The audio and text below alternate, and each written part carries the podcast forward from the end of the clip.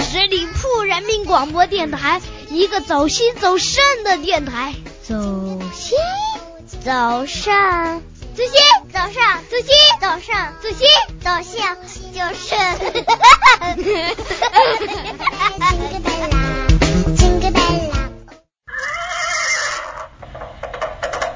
闪开，快闪开！这么着急去哪呀？哎呀，别拦我，关心阁今天开门营业了。性格分析，情感解读，热点时尚，这里有你不知道的星座秘密，快来关心阁，发现那个不一样的你。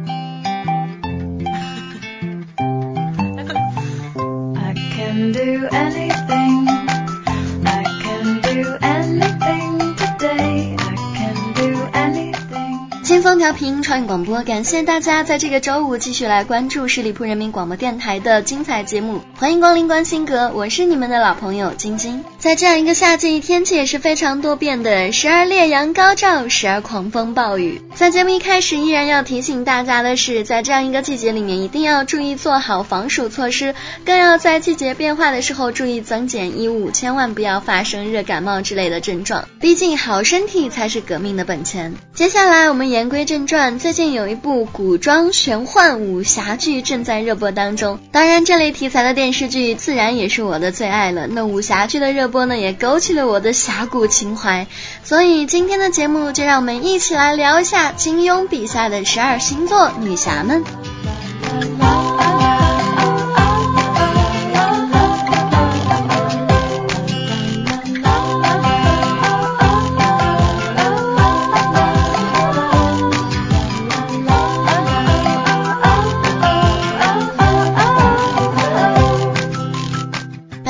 侠的代表就是郭芙，郭靖与黄蓉的第一个女儿，因为自己的父母家世关系，从小就养成了一个骄横傲慢、冲动暴躁的脾气，同时四处惹是生非，这样的性格女非白羊座莫属了。郭芙在《神雕侠侣》中是一个并不光彩的角色，她招人厌的原因无外乎就是她不仅斩断了杨过的一只胳膊，而且更是害得杨过与小龙女分隔了十六年之久。但是也并不能完全怪她。自己，更何况她也并不是一个残忍狠毒的人。身为一个漂亮尊贵的女孩子，她难免会自觉高人一等。这种自傲自大的毛病，很多家境比较好的人身上都会有，也会时常发生这类的事情。只能怪白羊座的郭芙神经有点粗，过于莽撞了。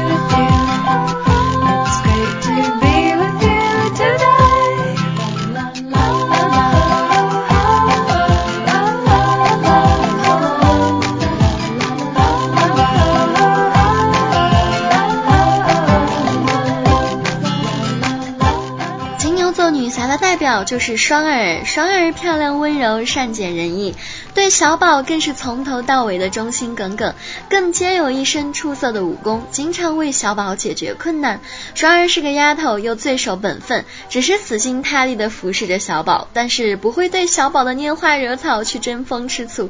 从这点看来，双儿的金牛座特征便非常明显了。那韦小宝的快乐便是双儿最大的快乐，小宝有难，双儿一定会与他共同的承担。小宝有七个老婆，除了双儿外，都是靠死缠烂。打嬉皮笑脸，连蒙带骗搞到手的，也都在不同的程度上给小宝出过难题，让小宝大伤脑筋。双儿却不这样，一开始就全身心的投入。双儿对小宝的感情，刚开始是以爱戴和感激为基础的。另外，双儿拼地图的耐心可不是一般人可以相比的。那么多的羊皮碎片，他愣是一片片的给拼好，缝接成了一幅完整的地图。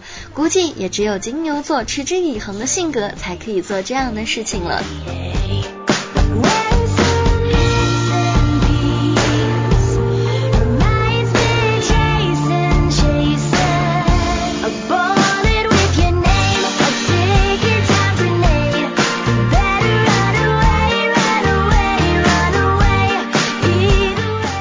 双双子座女侠的代表自然就是黄蓉了。金庸笔下的黄蓉是智聪巧颖的一个杰出代表。不仅如此，她在以后的个性发展也是非常突出的。从早期的活泼聪辩到后期的沉稳聪慧，黄蓉的性格从射雕到神雕都有着颇大的成长幅度。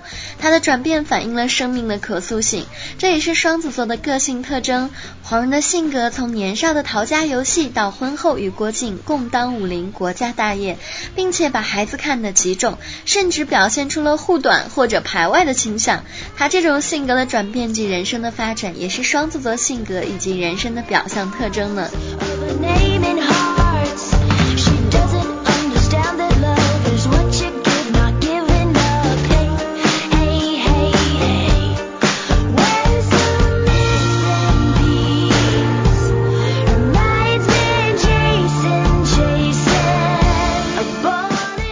在座的女侠代表就是任盈盈。对于痴恋令狐冲的日月神教圣姑任盈盈来说，从每一个角度来看，都是个亦师亦家的好老婆。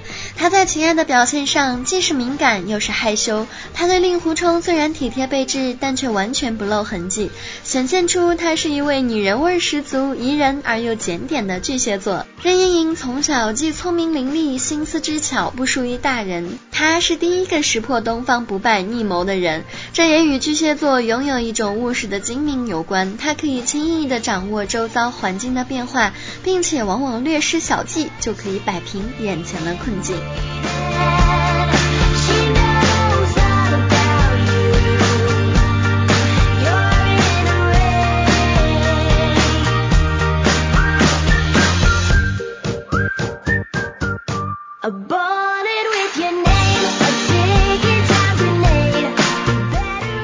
子座的女侠代表就是天山童姥了。身长永远如八岁女童的天山童姥是《天龙八部》中亦正亦邪的武林人物。尽管他的生死符令三十六洞洞主、七十二岛岛主闻之丧胆，但是他恩怨分明、有赏有罚的原则却是狮子座的英雄本色。狮子座喜好奢华铺张，天山童姥则命令各洞洞主给他找什么千年的海龟蛋。其门下各部女弟子除了斗篷以外，也是。颜色色各异，用现在的话来说，就是采用了正式服装了。狮子座天生有着既弱扶轻和怜悯幼小的倾向，因此天山童姥座下的女弟子十之八九也是吃过男人大亏被天山童姥救下的。所以说，天山童姥是狮子座，正是名正言顺的。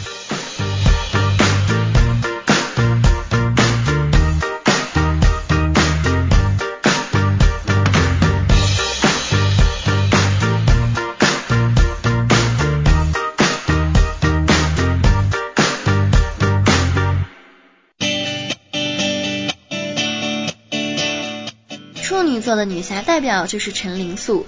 金庸小说中女主角非娇即辣，而且个个美得像花似的。对于英雄美女类的武侠小说来说，陈灵素不失为一个艺术。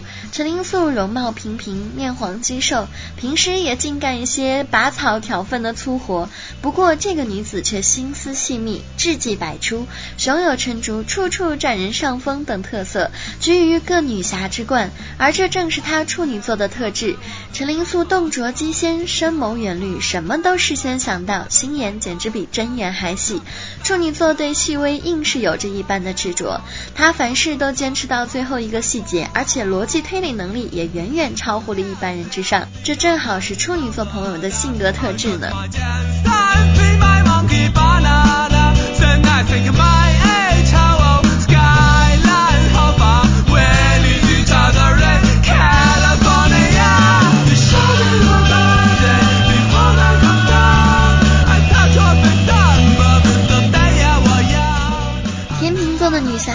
就是阿珂，在《鹿鼎记》当中的第二美女阿珂，一出场就令韦小宝唇干舌燥、目瞪口呆。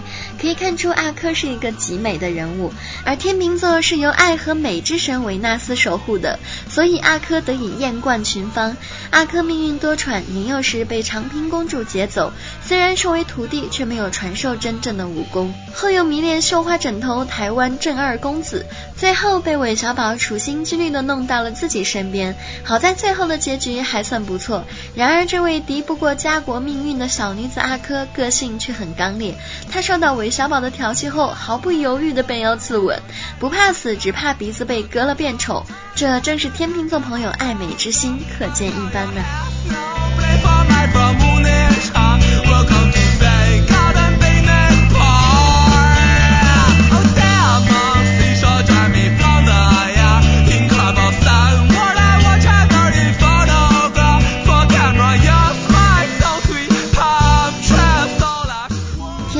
女侠代表就是阿紫，看似天真实则毒辣的阿紫，确实是一只胆大妄为的天蝎。不过这可能对她自幼投身于新手派有关，因为新手派以抹灭良心为宗旨，所以她丝毫不必隐藏性格上邪恶的一面。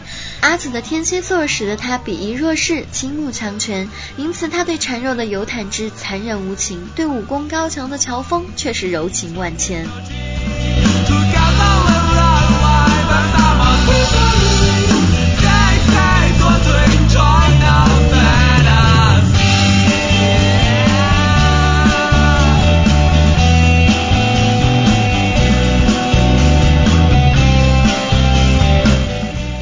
射手座的女侠代表就是赵敏。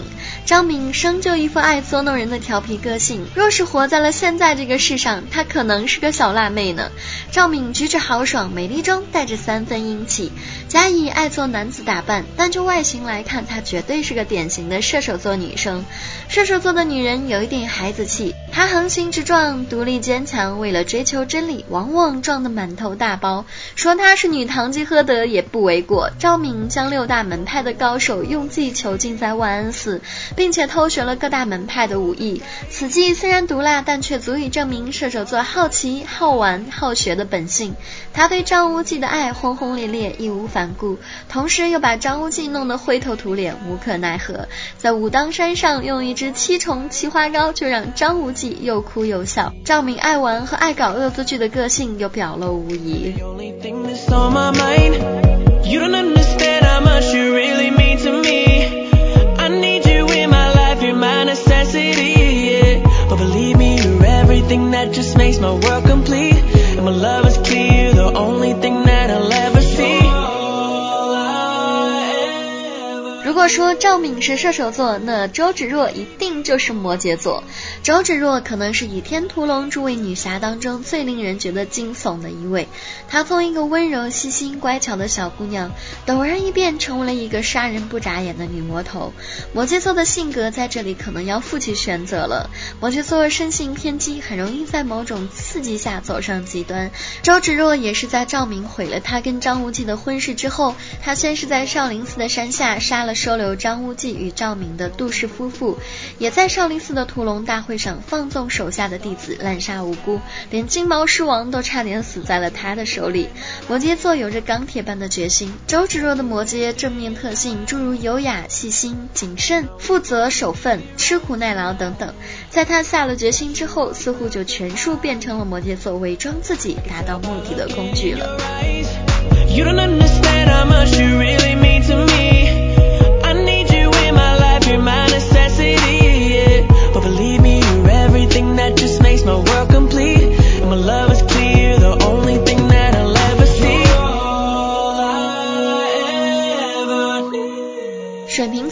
侠呢，就是小龙女了。古墓派传人小龙女一出场就只得了一个怪字可以形容。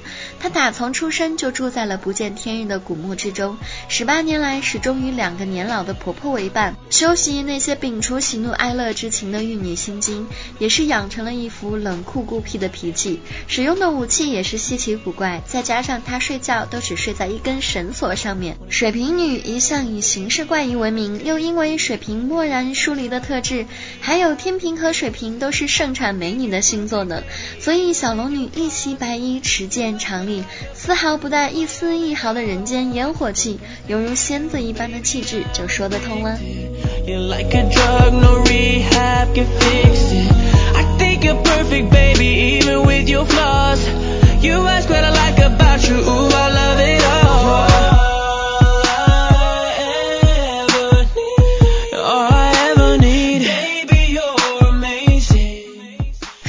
的女侠就是王语嫣，《天龙八部》当中令段誉惊为天人的王语嫣是个不折不扣的双鱼座美女。双鱼座的女孩总是有一股朦胧、柔弱、哀怨的模样，光是看到王语嫣一语三叹、娇娇柔柔、没有行为能力、不与人争的样子，你的心里应该就明白了三分了吧？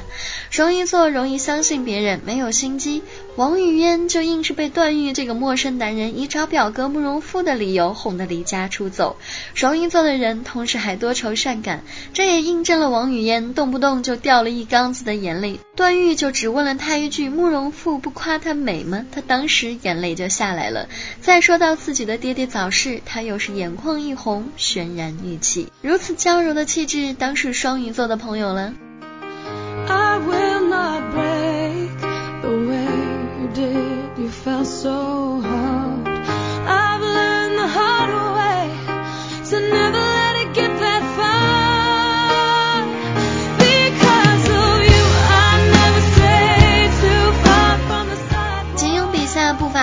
细腻的各种女侠们，她们鲜明的性格特征也被金庸先生独特的笔锋一跃纸上。正是有了这些美妙的创作，才让我们有了更独特的享受。在我们疯狂追剧的今天，闲暇之时也不妨拜读一下这些经典之作，相信这些武侠巨著也会带给你极致的享受。好了，以上就是今天节目的全部内容，再次感谢大家的收听。在节目最后，依然要提示大家可以关注我们十里铺人民广播电台的微信公众号，每一天都会有精彩的内容发送给大家。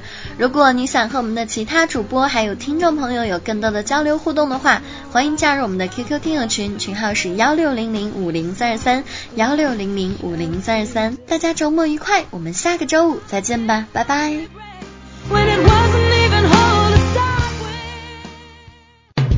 十里铺人民广播电台，这是一个嚣张的电台，正在寻找目中无人、唯我独尊、桀骜不驯的创意策划执行官。加盟 QQ 八七五六九幺五幺。本期节目由十里铺人民广播电台制作播出。了解更多的资讯，请关注十里铺人民广播电台的公众微信和新浪、腾讯的官方微博。感谢收听，我们明天再见。